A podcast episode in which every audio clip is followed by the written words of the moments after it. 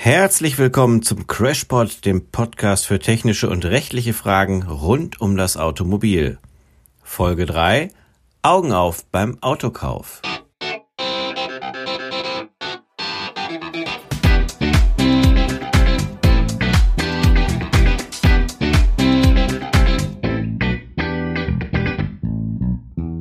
So, Elmar, du hast gesagt, Liebe macht blind und äh, der Anwalt freut sich. Wir wollen heute über den Gebrauchtwagenkauf sprechen. Was hat das denn damit zu tun? Naja, ähm, man sucht und sucht und sucht, ähm, um den Pkw zu finden, von dem man schon lange träumt. Man sieht dieses Auto chromglänzend und es sieht ganz toll aus. Der Verkäufer beschreibt den Wagen als geradezu fantastisch. Man nimmt 10.000 Euro, zahlt das Fahrzeug und stellt schon wenige Kilometer später fest, dass das, was ich da gekauft habe, alles andere als fantastisch ist. Was macht man? Man ist enttäuscht, frustriert, in seiner Ehre getroffen und dann muss man zum Anwalt und der freut sich dann eben. Weil eben man vorher nicht darüber nachdenkt, woran man achten muss, woran man denken muss, wenn man ein Gebrauchtfahrzeug kauft. Ein Gebrauchtfahrzeug ist eben gebraucht hat damit schon häufig Schäden, möglicherweise hat das Auto Unfälle erlebt, möglicherweise stehen erhebliche Reparaturen an. All das kann ich vermeiden oder den Ärger kann ich vermeiden, wenn ich bereits beim Kauf des Gebrauchtfahrzeugs zum Beispiel so ein Sachverständigen auf bestimmte Kriterien achte und ähm, im Idealfall sogar je nach Fahrzeug auch einen Sachverständigen einschalte. Das heißt also, der Spruch, der normalerweise nur von Scheidungsanwälten kommt, äh, stimmt hier insbesondere, weil man sich beim Autokauf nicht erst kennenlernen kann, sondern die Katze im Sack mitnimmt. Das sollte nicht so sein, aber in vielen Fällen ist genau das das Problem. Ähm, man fühlt sich geblendet von der Schönheit des Fahrzeugs und erkennt nicht, dass es nur viel Make-up ist. Äh, Gerade im Oldtimer-Bereich ist das ein riesiges Thema. Der Oldtimer-Markt boomt. Ja, also meine Frau wollte das auch mal, einen Oldtimer haben. Was hat sie gekriegt? Mich. Ja, gut, hat sie auch verloren. auch verloren, ja. Ja, also ich hätte, ich hätte keine Ahnung vom Autokauf. Ähm, das ist der Grund, einer der Gründe, warum ich Leasingfahrzeuge fahre, äh, die immer nur in der Garantie sind, weil ich habe einfach keine Ahnung von, von Kraftfahrzeugen. Äh, es wird mir auch ehrlich gesagt persönlich immer ja komplizierter. Mein erstes Fahrzeug war ein Kadett B. Okay, das war dann schon, das ist ja schon etwas länger her. Das war ist etwas länger her. Der war damals mal besser behalten, den Kadett B. Den, ja gut, ja, okay. Wenn das ein heute schöner Old, dann hätte er ein H-Kennzeichen dran. Aber ob er dann nicht auch noch ständig was dran hätte, da keine Ahnung. Der war damals nicht. schon sehr alt. also der war damals, ja, war der 27 okay. Jahre alt, als ich den gekauft habe. Der wird aber heute besser zu dir passen. Ja. Ja. Danke. Nein, ich habe mich damals, ich habe mich wirklich in dieses Auto verliebt. Ich fand ihn ganz toll. Mhm. Der war cremeweiß mit äh, roten Kunstledersitzen. Der hatte noch nicht mal so, so, so, so Kopfstützen hinten drin. Und ähm, als er dann was hatte, ich hatte, da war ja nichts drin und ich konnte es trotzdem nicht reparieren, weil ich überhaupt ja, das, keine Ahnung also hatte. Und vom, heute, von der Reparatur her waren früher die Autos schon ein bisschen einfacher. Ne? Da, da konnte man ja auch schon mal eher was selbst machen. Nein, wenn du heute hingehst und ich sag mal einen Gebrauchtwagen, beim Neuwagen, sag ich mal, der sollte okay sein. Ne? Ähm, wenn ich heute hingehe und Gebrauchten kaufe, muss ich schon ein bisschen sensibler an den Kauf gehen. Also so, was Elmar sagt, das ist ja dann eher so das blauäugige Herangehen an den Kauf und sagt, boah, der ist aber toll. Ähm, und dann gehe ich anschließend hin und sage so, jetzt stehe ich hier ähm, und habe die Katze im Sack gekauft. Schaue ich mir vorher an. Also ich sag mal, so ein paar Kriterien kann man auch als nicht Fachmann an so einem Auto beim Kauf sicherlich feststellen. Neben dem äußeren Erscheinungsbild, das ist das eine, kann ich mal hingehen, wie sieht das Auto von innen aus? Ähm, wie sehen die Polster aus? Ähm, wie ist das Inspektionsheft? Habe ich, sage ich mal, mal ein Inspektionsheft, wo die Nachweise schlüssig sind, die zum Beispiel dann auch eben halt beim autorisierten Fachhändler gemacht worden sind. Das alles sind schon mal Indizien dafür, dass das passt. Da stehen Kilometerstände drin. Wenn nicht, muss ich die Fahrzeughistorie haben. Wenn es heute elektronisch erfasst ist, brauche ich Rechnungen. In der Regel habe ich eine. Ne? Wenn ich eine Inspektion mache, muss ich die bezahlen. Ähm, so dass ich da mal nachgucken kann. Das, was der Verkäufer mir erzählt, ist das eine. Kann ich das, sag ich mal, in den Bereichen nachvollziehen? Was auch einfach ist, ich sag, klar, nicht jeder hat ein lackschichtigen Messgerät dabei, wo man sagt, ich prüfe mal die Lackstärken, ob da schon mal irgendwas lackiert worden ist. Hm, aber ich kann schauen, ist da irgendwo Sprühnebel, ist was so den Verdacht erregt, dass da schon mal irgendwas lackiert wurde, dann kann ich schon hingehen und kann den Verkäufer fragen und muss eben halt mal nachfragen. Halt auch mal, wenn ich den Kofferraum aufmache, mal die Matten hochnehmen und mal reingucken, wie sieht das da drunter aus. Ne? Ähm, wenn ich auf den Kilometerstand gucke, ist das das, was ich angezeigt kriege. Zu sagen, passt das so zu dem gesamten Alterungsgrad, was da an Kilometerstand drauf ist. Also so ein paar Sachen kann ich auch als technischer Laie schon nachvollziehen.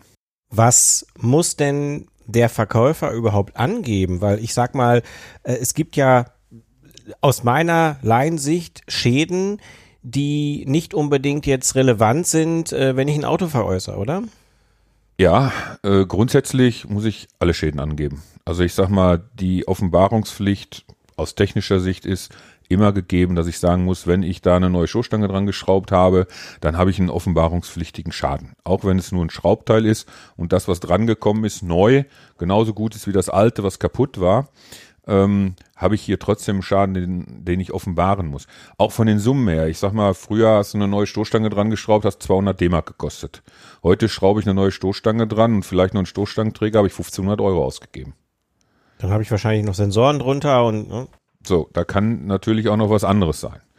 Der Elmar kann sicherlich aus rechtlicher Sicht da nochmal was zu sagen, ähm, wo man sagt, wo gehen heute Richter hin und sagen, was ist ein offenbarungspflichtiger Schaden?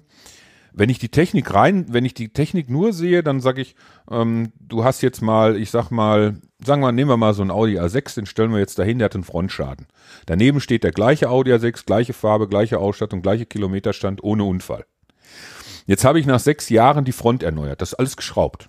Da habe ich einen neuen Klimaanlagenkühler drin, da habe ich einen neuen Wasserkühler drin, da habe ich eventuell noch andere, noch andere Steuergeräte, die wieder neu sind. Dann sage ich als Techniker, hm, normalerweise ist der mit dem Unfall und den vielen Neuteilen da drin an sich besser als der andere, der daneben steht. Was natürlich der technische Laie dann wieder anders sieht. Und ich habe auf jeden Fall einen offenbarungspflichtigen Schaden. Weil ich es erneuert habe, ja, wenn ich einfach eine Beule hatte und die so ein bisschen rausgedrückt wurde, sind das, sind das Dinge, die ich, also die. Also alles, was über den normalen Gebrauchszustand des Fahrzeuges hinausgeht, und was ich weggemacht habe, sollte ich offenbaren. Schon aus Eigeninteresse, weil ich sage, was wird mir anschließend eventuell untergeschoben. Also mal angenommen, du hast ein Langstreckenfahrzeug, viel lange Strecke gefahren, viel Kilometer, vorne hast du alles voll Steinschlag. Jetzt gehst du hin und sagst, hm, das sieht das scheiße aus, muss den Vorderwagen lackieren. Genau. So, dann gehst du hin, lackierst den Vorderwagen, kostet dich, was weiß ich, 2000 Euro oder 1000, ist egal. Und dein Auto ist schöner geworden. Sieht wieder, sieht wieder wie neu aus. Dann kommt irgendjemand, geht mit dem lackschichtigen Messer drüber und sagt, oh, da ist ja vorne, habe ich ja Lackstärken von 500 μ oder 600 oder sowas. Also das Doppelte von dem, was vom Hersteller aus vorgesehen ist. Dann ist natürlich der Verdacht, dass das Auto einen Unfall gehabt hat, erstmal in den Raum gestellt. Hat er nicht gehabt. Darum, wenn du das dann vom vornherein sagst, ist das sicherlich einfacher, als wenn du nachher im Nachhinein irgendwelche Erklärungen abgibst, die dir dann keiner mehr glaubt. Also grundsätzlich ist äh, richtig, ähm, was der Dirk sagt, Schäden müssen immer offenbart werden. Die Rechtsprechung sagt lediglich kleine äh, Lackkratzer in einem Bereich unter 150 Euro, die müssen nicht offenbart werden. Das Problem liegt beim Gebrauchtwagenkauf auf einer ganz anderen Ebene. Kaufe ich das Fahrzeug von privat, wird in der Regel die Gewährleistung ausgeschlossen. Gekauft wie besehen ist der Spruch, der oft in den Kaufverträgen steht. Ich habe also faktisch gar keine Möglichkeit, noch Ansprüche geltend zu machen, weil das Fahrzeug möglicherweise Kratzer oder Mängel hat, weil eben die Sachmängelhaftung oder früher sprach man von Gewährleistung ausgeschlossen ist.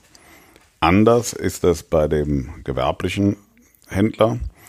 Der darf die Gewährleistung nicht ausschließen. Der haftet also immer äh, zwei Jahre und innerhalb der ersten sechs Monate gilt eine gesetzliche Vermutung, dass ein Mangel, der auftaucht, bereits bei Übergabe des Fahrzeuges vorhanden war.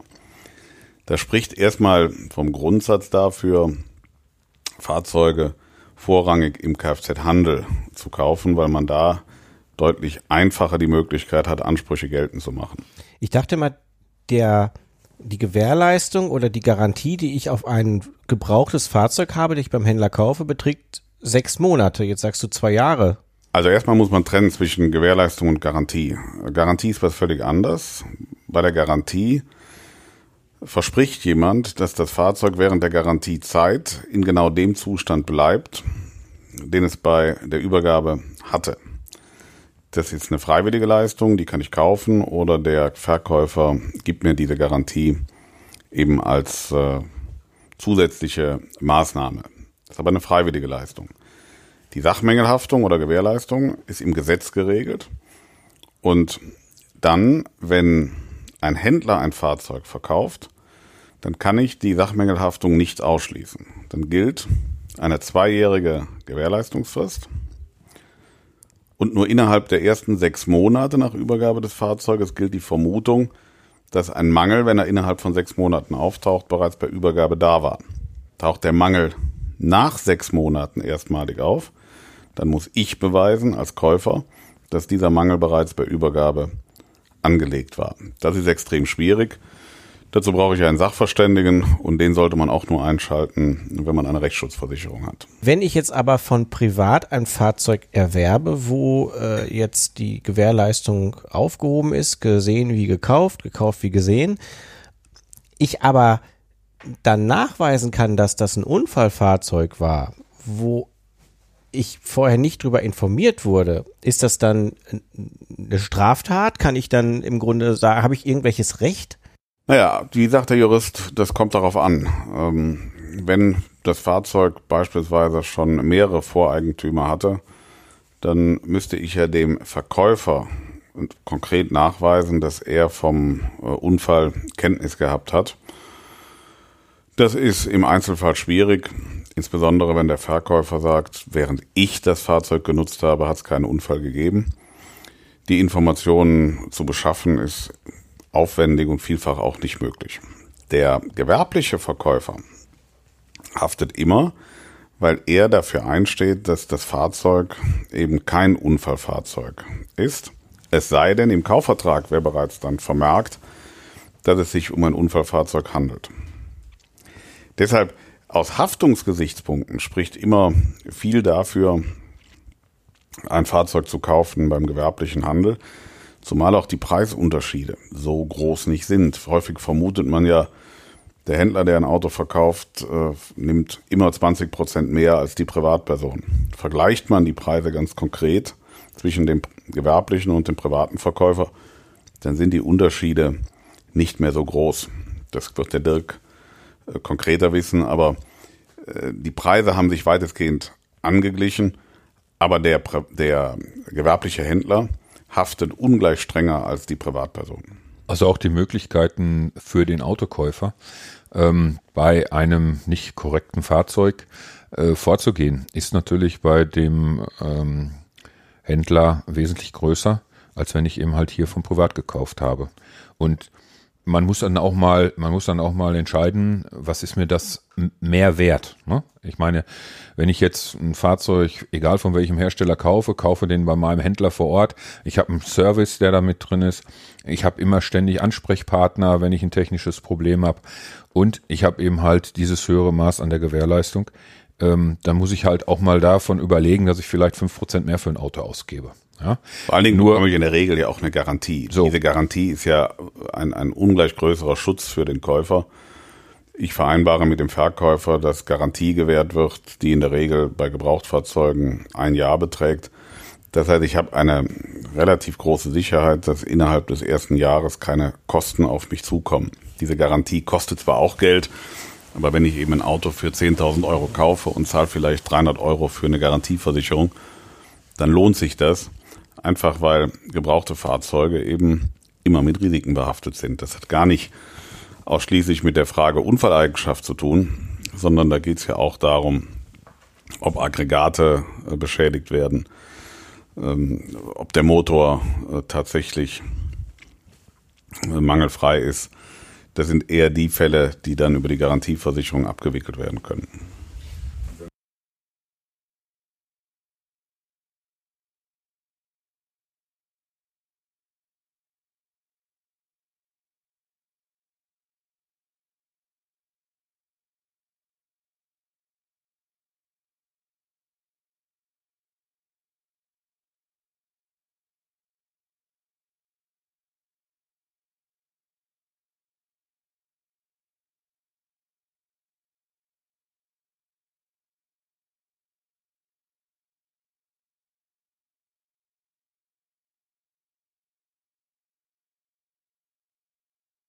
Auch das ist ja so ein Irrglaube. Viele Käufer denken, im Inserat steht äh, frischer TÜV oder frische Hauptuntersuchung, dann muss das Auto ja in Ordnung sein.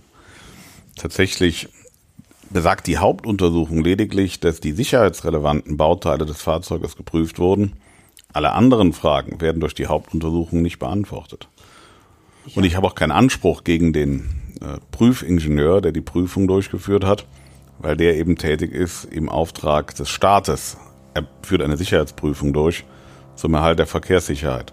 Und das wiederum spricht auch dafür, gerade bei schwierigeren Fahrzeugen, bei Oldtimern, Liebhaberfahrzeugen oder auch sehr hochwertigen Gebrauchtfahrzeugen einen Fachmann mitzunehmen.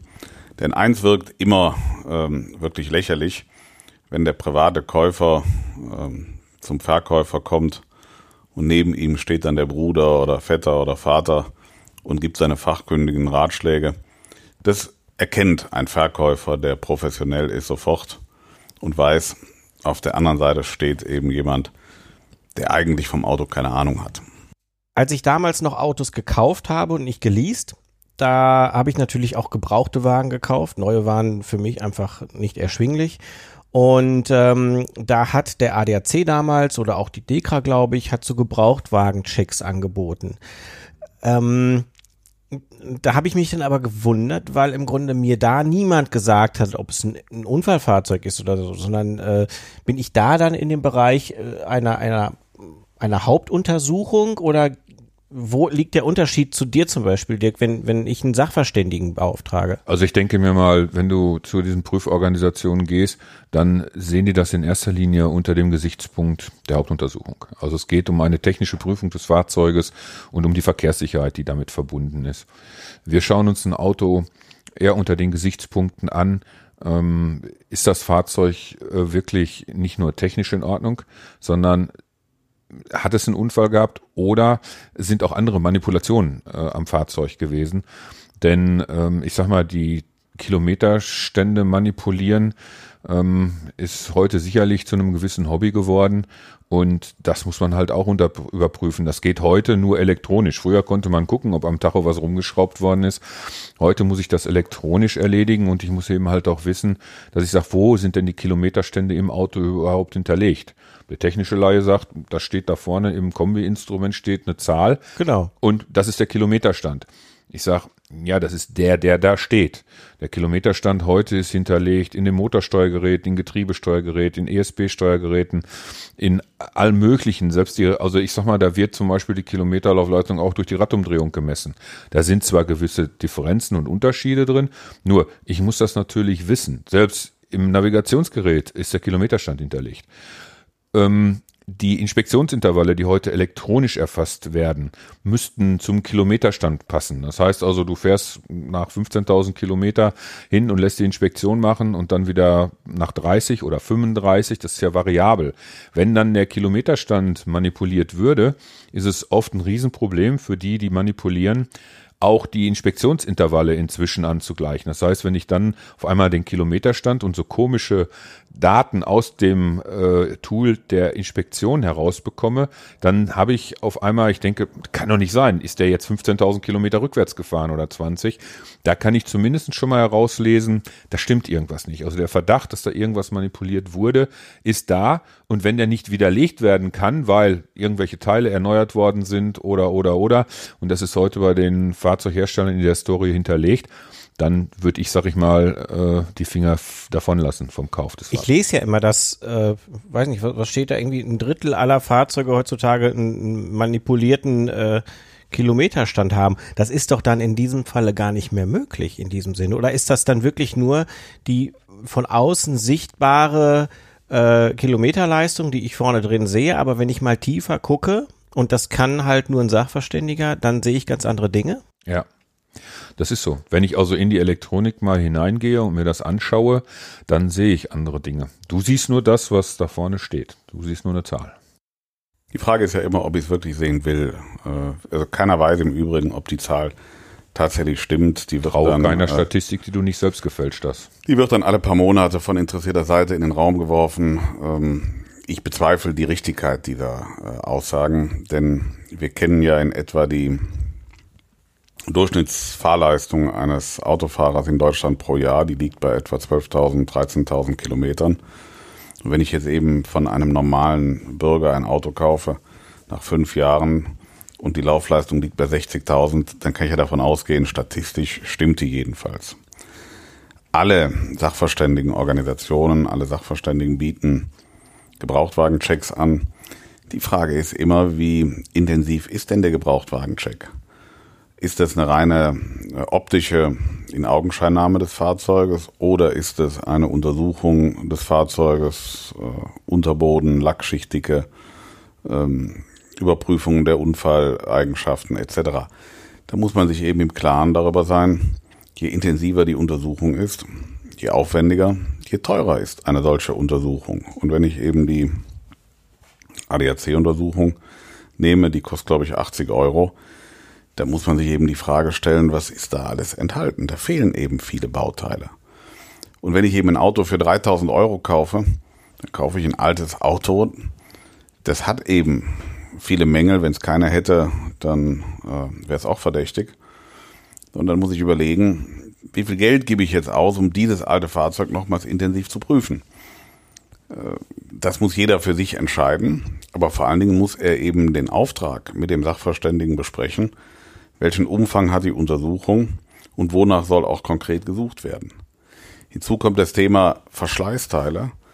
Der beste Sachverständige kann eben nicht vorhersehen, ob bestimmte Teile eben in den nächsten sechs Monaten nicht mehr funktionieren, weil sie schlichtweg verschlissen sind. Das alles ist im Einzelfall dann schwieriger, aber man kann nur den Rat geben, mit dem Sachverständigen konkret abzustimmen, welche Leistungen er denn tatsächlich am Fahrzeug zu welchem Preis erbringen muss. Man kann grundsätzlich sagen, eine intensive Untersuchung eines Fahrzeuges, insbesondere bei Oldtimern, wenn ich wirklich das Fahrzeug von Anfang bis Ende äh, intensiv prüfe, dann wird so eine Untersuchung sicherlich 1000 Euro kosten. Nur wenn ich 30.000 Euro ausgebe und tätige eine Fehlinvestition, weil ich nicht erkenne, dass 10.000 Euro Mängel vorhanden sind, dann waren die 1000 Euro eben günstig. Mache ich eine normale Gebrauchtwagenbewertung als Gebrauchtwagencheck, dann kostet dieser Check vielleicht 100 oder 150 Euro. Er bietet mir ein Grundmaß an Sicherheit, aber eben nicht mehr. Da wäre dann die Garantie wieder gut, die Elmar schon angesprochen hat. Ne? Wobei das allerdings dann auch bei Fahrzeugen, die in so einem Bereich zwischen 1000 und 3000 Euro liegen, auch schwierig ist. Also da muss ich ein bisschen die Laufleistung und das Alter des Fahrzeuges berücksichtigen auch zu sagen, ob ich dann noch Geld ausgebe für die Garantie, die ja dann auch wieder Geld. Jetzt sehe ich bei, ich nenne es mal so Straßeneckenhändlern ähm, oft, dass sie sich meiner Meinung nach äh, so ein bisschen aus der Garantie äh, oder aus der Gewährleistung rausschlingeln, indem da steht, äh, im Auftrag zu verkaufen. Ist das richtig oder wie? Ja, man versucht das zumindest im Auftrag zu verkaufen und damit im Prinzip einen Privatkauf an sich zu tätigen, um diese, um diesen, äh, um diese, diese Belastung, die ich als Händler hätte, wegzubekommen. Ich sag mal, wenn ich ein Händler bin und ich verkaufe alte Fahrzeuge für 2000 Euro, dann ist ja die, ich sag mal, das Risiko bei einem alten Fahrzeug, dass ich in den nächsten sechs Monaten in die Haftung muss, doch relativ hoch. Nee, die ist nicht hoch. Ähm, nämlich die ist dann nicht hoch, wenn man genau beschreibt, um was für ein Auto es sich handelt. Um ein Beispiel zu, aus der Praxis zu schildern. Da verkauft jemand einen 20 Jahre alten Pkw, dessen Marke ich jetzt nicht nennen will. Und ähm, er schreibt in den Kaufvertrag, äh, Motordefekt, Fahrzeug springt nicht an. Der Käufer steigt ins Auto, startet, was passiert? Auto springt an. Was ist das? Ein Mangel. Was? Gut, ne? ich verkaufe, nochmal, ich verkaufe dir ein Fahrzeug und im Kaufvertrag steht, Motordefekt, Fahrzeug springt nicht an. Ja. Ich kaufe das Fahrzeug, steige ein, starte, das Auto springt an. Was Motor, ist das? Motor läuft. Ein Mangel. Diesen Mangel kann ich nur relativ leicht beheben. Ein Tritt reicht. Was ich aber damit sagen will, je exakter ich das Fahrzeug beschreibe, je geringer ist das Haftungsrisiko. Bei einem Auto für 2000 Euro schreibe ich natürlich rein. Sitze verschlissen, Lenkradspiel. Also schreibe das rein, was ich weiß. Der Käufer unterschreibt den Kaufvertrag und dann bekommt er genau das Auto, was beschrieben ist. Schreibe ich nichts in den Kaufvertrag, freut sich der Anwalt, weil genau daraus am Ende wieder Streit entsteht. Der Käufer sagt, du hast mir ein Auto verkauft, das kann alles. Der Verkäufer sagt, aber du hättest doch sehen müssen, das ist 15 Jahre alt. Beides mag richtig sein. Vermieden hätte ich den Streit dann, wenn im Kaufvertrag das Fahrzeug exakt beschrieben ist. Oder ich nehme im Kaufvertrag Bezug mhm. auf ein Gutachten. Ja. Dann ist dieses Gutachten quasi die, die Beschreibung des verkauften Fahrzeuges und steht in einem unmittelbaren Zusammenhang mit dem Kaufvertrag. Das heißt also, wenn wir sogenannte Zustandsberichte erstellen für die Fahrzeuge und die eben halt Bestandteil des Kaufvertrages dann werden. Also, Augen auf beim Autokauf. Augen auf beim Autokauf. Haben genau. wir gelernt. Die Nummer mit dem anspringenden Fahrzeug kann ich aus normal denkender Sicht immer noch nicht so ganz nachvollziehen, aber äh, aus gesetzlicher Sicht und aus anwaltlicher Sicht ist das sicherlich eine total spannende Geschichte. Ja. ich bin sprachlos. Ja, das okay. merkt man jetzt. Hm? In der nächsten Folge werden wir uns äh, um Reparaturen äh, kümmern um Reparaturen, wer darf die machen, wer sollte die machen, wer sollte die möglichst nicht machen? Und warum? Und was resultiert daraus. Ich freue mich schon riesig drauf. Bis dahin könnt ihr euch natürlich auf der Seite autorechtaktuell.de vom Elmar informieren oder den Elmar direkt erreichen auf fuchs-koll.de, Koll mit C. Den Dirk erreicht ihr mit seinem Sachverständigenbüro unter dirkbarfs.de und mich wie immer unter pögelmedia.de mit OE geschrieben. In diesem Sinne, bis zur nächsten Folge. Ich danke ja. euch. Jens, mach's gut. Und tschüss.